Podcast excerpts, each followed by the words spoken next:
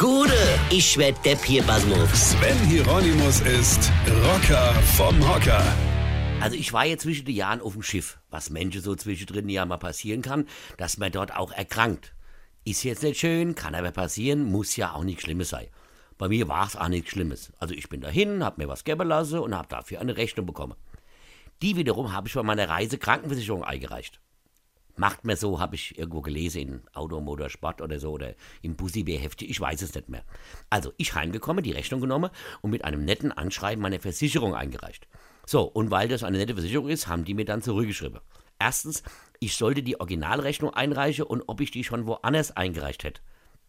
Freunde, ich habe euch die Originalrechnung eingereicht und nein, ich habe die noch nirgendwo anders eingereicht. Wo auch? Bei der Hausratversicherung oder was? Ich habe auch nur eine Reisekrankenversicherung. Warum soll ich denn auch mehrere haben? Ich habe ja auch nur eine Frau geheiratet. Gut, da kann man drüber streiten. Egal. So, zweitens, wollte sie wissen, ob und wie lange ich tatsächlich auf dem Schiff war. Ja? Nee, ich war natürlich nicht auf dem Schiff. Ich habe auf der Insel gelebt und bin dann einfach aufs Schiff zum Doktor gegangen. Freunde, wer nicht auf dem Schiff ist, kann da auch nicht zum Arzt. Und dann die Schlussfrage, ob ich zum Arzt gegangen wäre, weil ich krank war. Nee, natürlich nicht. Ich bin ja nur zum Spaß hin, weil ich einen Deal mit der Reederei laufe hab. Die verdienen an meine Arztbesuche Geld und ich reiche die Kosten dann wieder bei meiner Versicherung ein. Also quasi eine Win-Lose-Situation. Natürlich war ich krank.